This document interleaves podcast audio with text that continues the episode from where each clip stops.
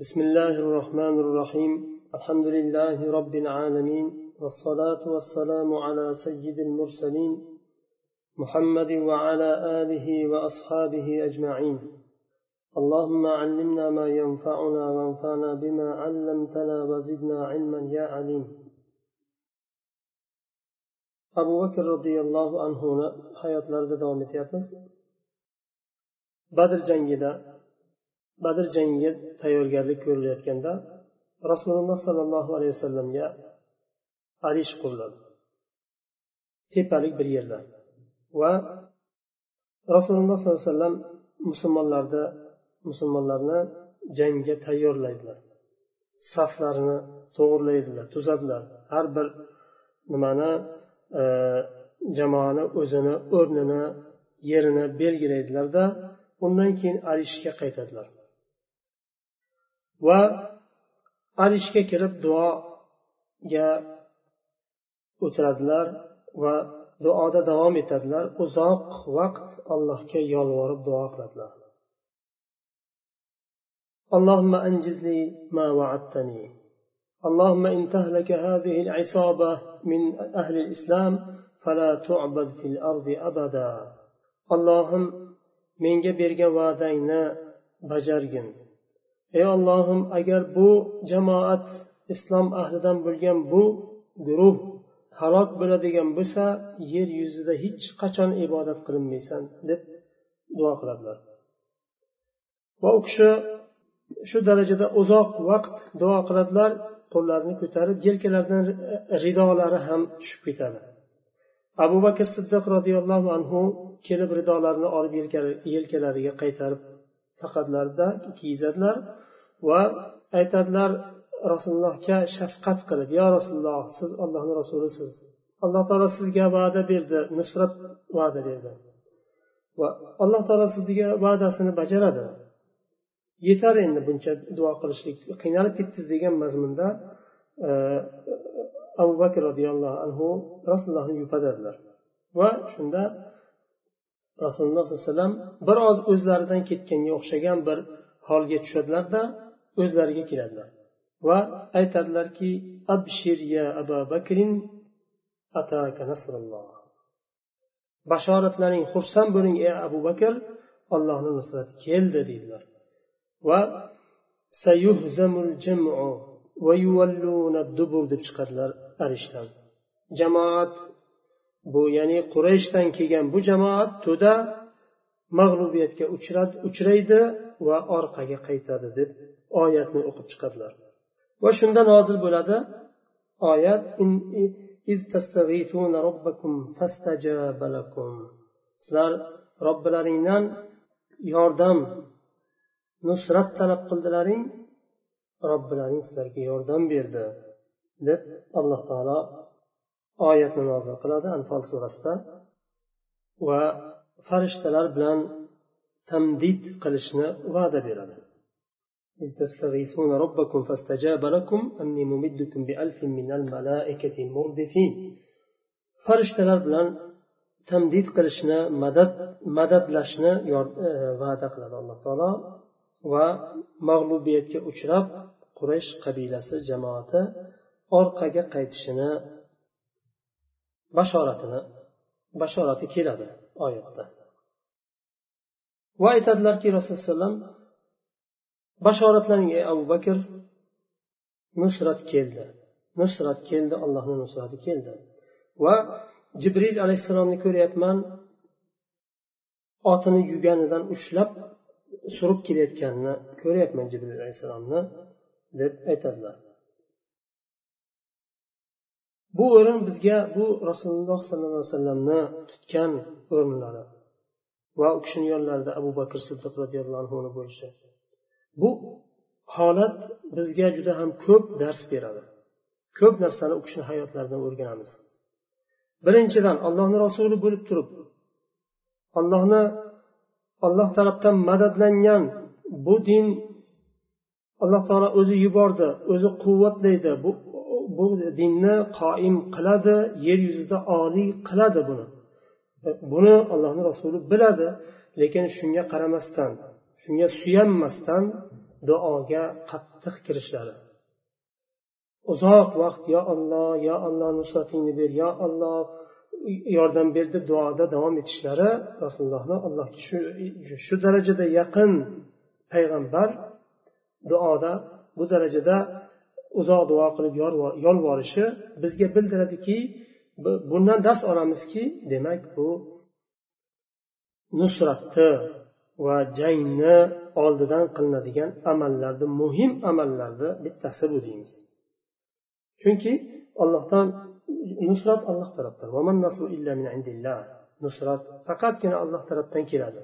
Agarchi rasuliga va'da bergan bo'lsa ham rasululloh alayhi vasallam yo olloh manga bergan va'dangni haqiqatga chiqar bajar deb so'rab turishligi duoda doim bo'lib uzoq vaqt duo qilishlari ya'ni bu bizga bir buyuk dars. Biz ham mana shunday nafaqat bu e, jang bunaqangi e, tahlikalik o'rinda har qanday nimada ham allohga yolvorishimiz va allohga muttasil bog'lanib e, duoda bo'lishimiz umidni uzmasligimiz lozim bo'ladi. Bu ba'zi bir tariqatlarni qarasangiz tariqatni shayxi xo'jasi. Qavmiga go'yoki aytgan ha xotirjam bo'linglar xotirjam bo'linglar tomga chiqqan suf degan bu taraf e, bo'ron turganu e, dushmanni surib ketgan kuf degan bu tarafdan bo'ron turganu e, qurol yarog'igacha yuvib ketgan boshqa bo'lgan bu hammasi bu xayolparastligu nimalik bu haligi bu musulmonlarni inson bilan bog'lashlik. Bir jamoatni boshlig'i bir oddiy inson bilan bog'lashlik. Bu yerda allohni rasuli nimaga o'rgatyapti bizni? Allohga bog'lanishlik yolvorishlik. Agarki va'da e, berilgan va bo'lsa ham shu va'dani bajargin yo olloh deb yolvorishlik. Bergan va'dangni haqiqatga chiqargin yo olloh yolvorishlikni o'rgatilyapti bu yerda buni abu bakr roziyallohu anhu rasulullohdan o'rgandi sallallohu alayhi vasallamdan. Bu holatni. Nafaqat rasululloh sollallohu alayhi vasallam jangovar jangda shijoatlik qo'rqmas e, jang maydonida e, jangchi siyosat maydonida siyosatchi murabbiylik maydonida murabbiy bo'lgan bir inson bu bu kishini har bir qadamidan abu bakr roziyallohu anhu ibrat oldi va u kishidan keyingi nimada marhalada ummatni boshqarishlikka layoqat hosil qildi u kishi. Badr jangi boshlanganda qattiq jangga kirishadi. Musulmonlar va mushriklar o'rtasida qattiq jang boshlanadi. Rasululloh sollallohu alayhi vasallam o'zlari jangga kirib birga jang qiladilar. Abu bakr siddiq juda ham kuchli bir shijoat ko'rsatadi jangda. Qattiq jang qiladi. O'zini e, u kishi rasulullohni yonlarida jang maydonida haqiqiy jangchi bo'ladilar. Hozir u kishini abu bakrni roziyallohu anhuni hayotlarini biz o'rganyapmiz. Abu bakr roziyallohu anhu jang maydonida haqiqiy jangchi edi. Rahm shafqat nimasida musulmonlarni o'rtasida haqiqiy rahim bo'lgan bir e, karim inson edi.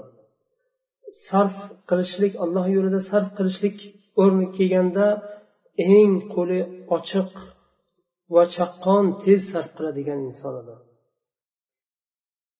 Qancha qullarni sotib olib ozod qildi u kishi. Va islom yo'liga qancha molini hammasini borini sarf qildi. Shunda abu bakr siddiq roziyallohu anhu jang maydonida shijoat ko'rsatib qattiq jang qiladilar. Bu yerda e, mushriklar tarafida abdurahmon ibn abu bakr abu bakr roziyallohu anhuni o'g'illari abdurahmon mushriklarni orasida bo'ladi. Mushriklar bilan birga kelgan bo'ladi. Shunda jangdan keyin bu badr jangidan keyin ular asirga tushadi va qanchasi halok bo'ladi qanchasi asirga tushadi va bu jangdan keyin abdurahmon roziyallohu anhu islomni qabul qiladi va aytadi ey dadajon deydi badr jangida bir necha marta siz manga qulay bir holatga keldingiz ya'ni ro'paramga keldingiz. Ursam bo'lardi. Yaxshi qulay e, shaklda manga ko'ndalang bo'ldingiz. Lekin har safar men burilib ketdim. Ya'ni sizga e, nimani e, qurol to'g'irlay olmadim. Ya'ni sizga qilich bilan hamla qila olmadim deydi. U kishi abdurahmon roziyallohu anhu shijoatda va jangda o'ta bir mohir jangchi edi u kishi. ham quraysh qabilasida tanilgan o'zi yosh bo'lishiga qaramasdan jang maydonida tanilgan yigitlardan bittasi edi u kishi. Shunda abu bakr roziyallohu anhu aytadi agar sen menga to'g'ri kelganingda edi man hech qaytmasdim burilib ketmasdim o'ldirardim seni. Chunki e, kofirlarni ichida bo'lgani uchun. U kishini iymoni o'zini farzandi ro'parasiga kelganda allohni diniga qarshi kurash kurashayotganlar safida turib ro'para kelganda o'zini farzandini ham ayamayapti alloh va dini uchun. Agar sen menga ro'para kelganingda hech qachon burilib ketmasdim urardim deydilar. Endi asrlar asr tushganlarida holi nima bo'ldi? Badr jangidan keyin asr tushdi. Qurashni kattalari asrga tushdi. Buni rasululloh sollallohu alayhi vasallam abu bakr va umar roziyallohu anhu bilan maslahatlashadilar abdulloh ibn ravoh ham bo'ladi. Abu bakr roziyallohu anhu maslahat beradi. Yo rasululloh ular sizni qavmingiz ham islom hozir zaif bir holatda. Bularni egalariga qaytarsakda fidyasini olsak fidyani evaziga bersak olgan fidya islomga bir quvvat bo'ladi. Islomni zaif vaqti hozir. Islomga bir quvvat bo'ladi. Va bular ham balkim alloh qalbiga bir nima solib e, hidoyatlanar degan maslahatni beradi. Umar ibn hattob buni inkor qiladi. Yo'q ya rasululloh deydi.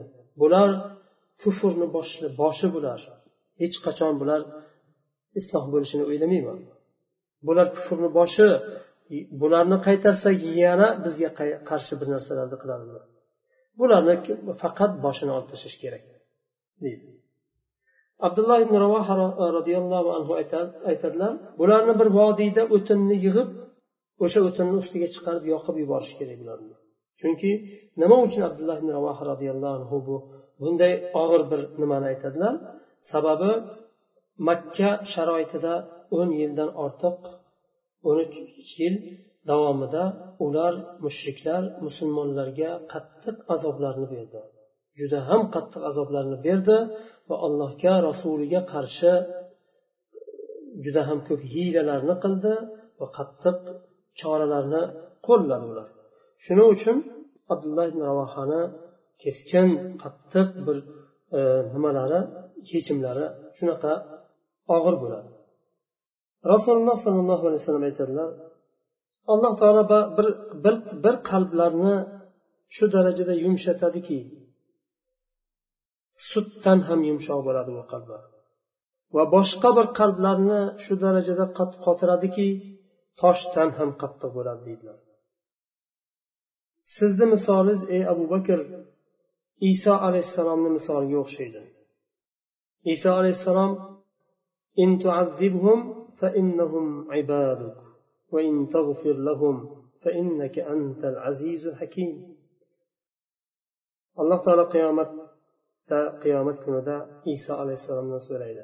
Ey iso alayhissalom siz aytdingizmi qavmingizga meni va onamni ollohdan boshqa oliha qilib olinglar deb siz buyurdingizmi?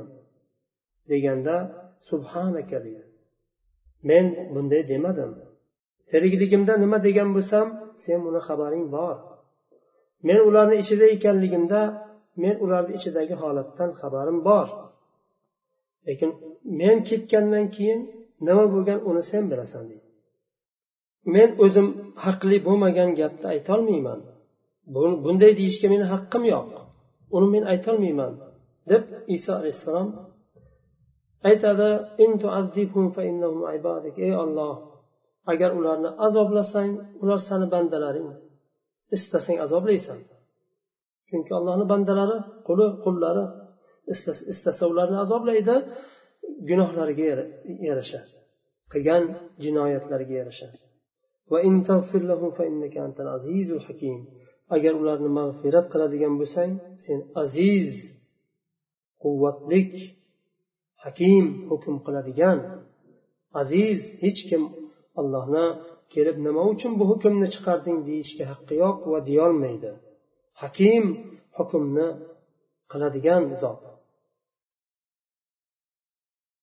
va sizni misolingiz ey umar nuh alayhissalomni misoliga o'xshaydi nuh alayhissalom aytadilar وقال نوح الرب لا تذر على الأرض من الكافرين ديارا nuh alayhissalom aytadilar ey robbim yer yuzida kofirlarni birortasini ham diyorini qoldirmagin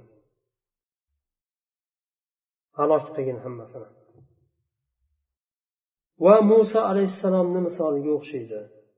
وقال موسى ربنا إنك آتيت فرعون وملأه زينة وأموالا في الحياة الدنيا ربنا ليضلوا عن سبيلك ربنا اطمس على أموالهم واشدد على قلوبهم فلا يؤمنوا حتى يروا العذاب الأليم موسى عليه السلام aytadilar ey robbimiz sen fir'avnga va fir'avn qavmiga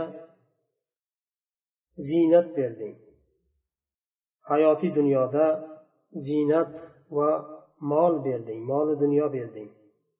Ular sani yo'lingdan adashtirishi uchun berding. Ya'ni u degani adashtir deb bermadi. Ular shu mol sabab bo'lib adashdi va adashtirish adashtirishiga boshqalarni ham adashtirishiga shu mol dunyo sabab bo'ldi. Ey olloh ularni mollarini parchalagin. Ala qulubihim. Qalblariga qo'rqinch solgin qattiqlik solgin. Ular alamli azobni ko'rsalar ham iymon keltirmaydigan darajada ularni qalblariga qo'rquv solgan bu yerda rasululloh sollallohu alayhi vasallamni qo'mondonliklari u kishini boshliqliklari umar ibn hattobga ham ajoyib bir misol berib payg'ambar ikki payg'ambarga o'xshatib. Abu bakr roziyallohu anhuni iso alayhissalomga o'xshatib.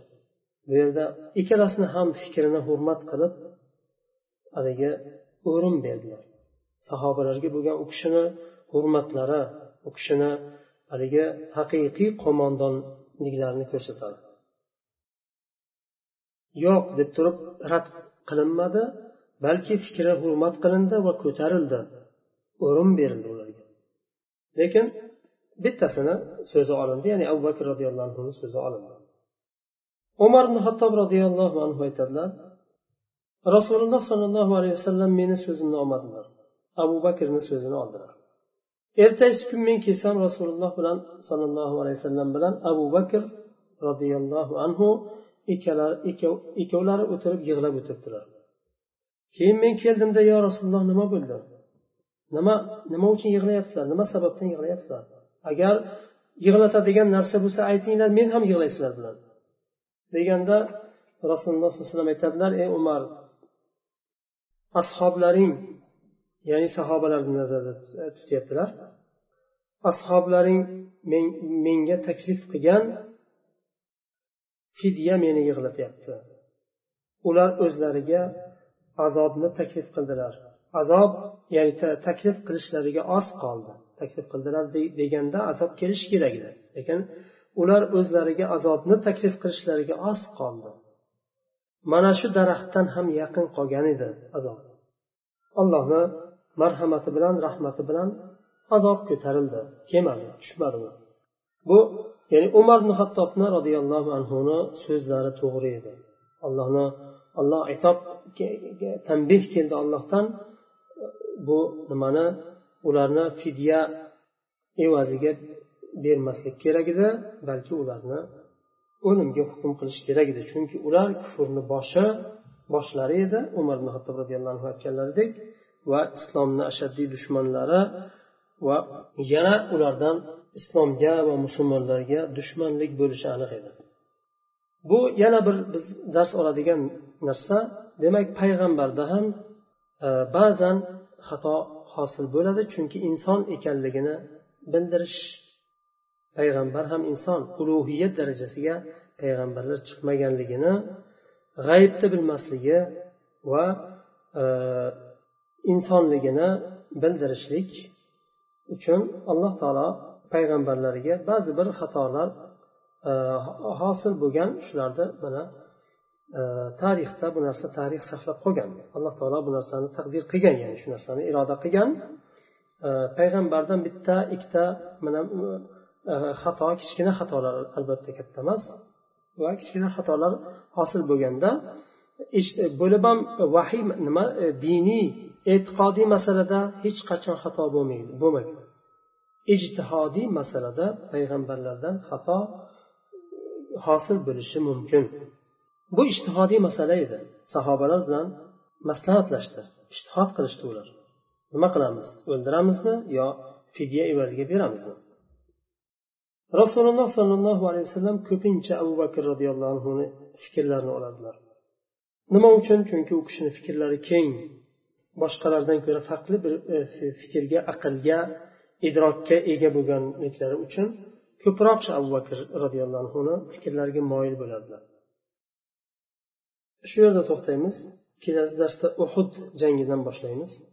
سبحانك اللهم وبحمدك أشهد أن لا إله إلا أنت أستغفرك وأتوب إليك.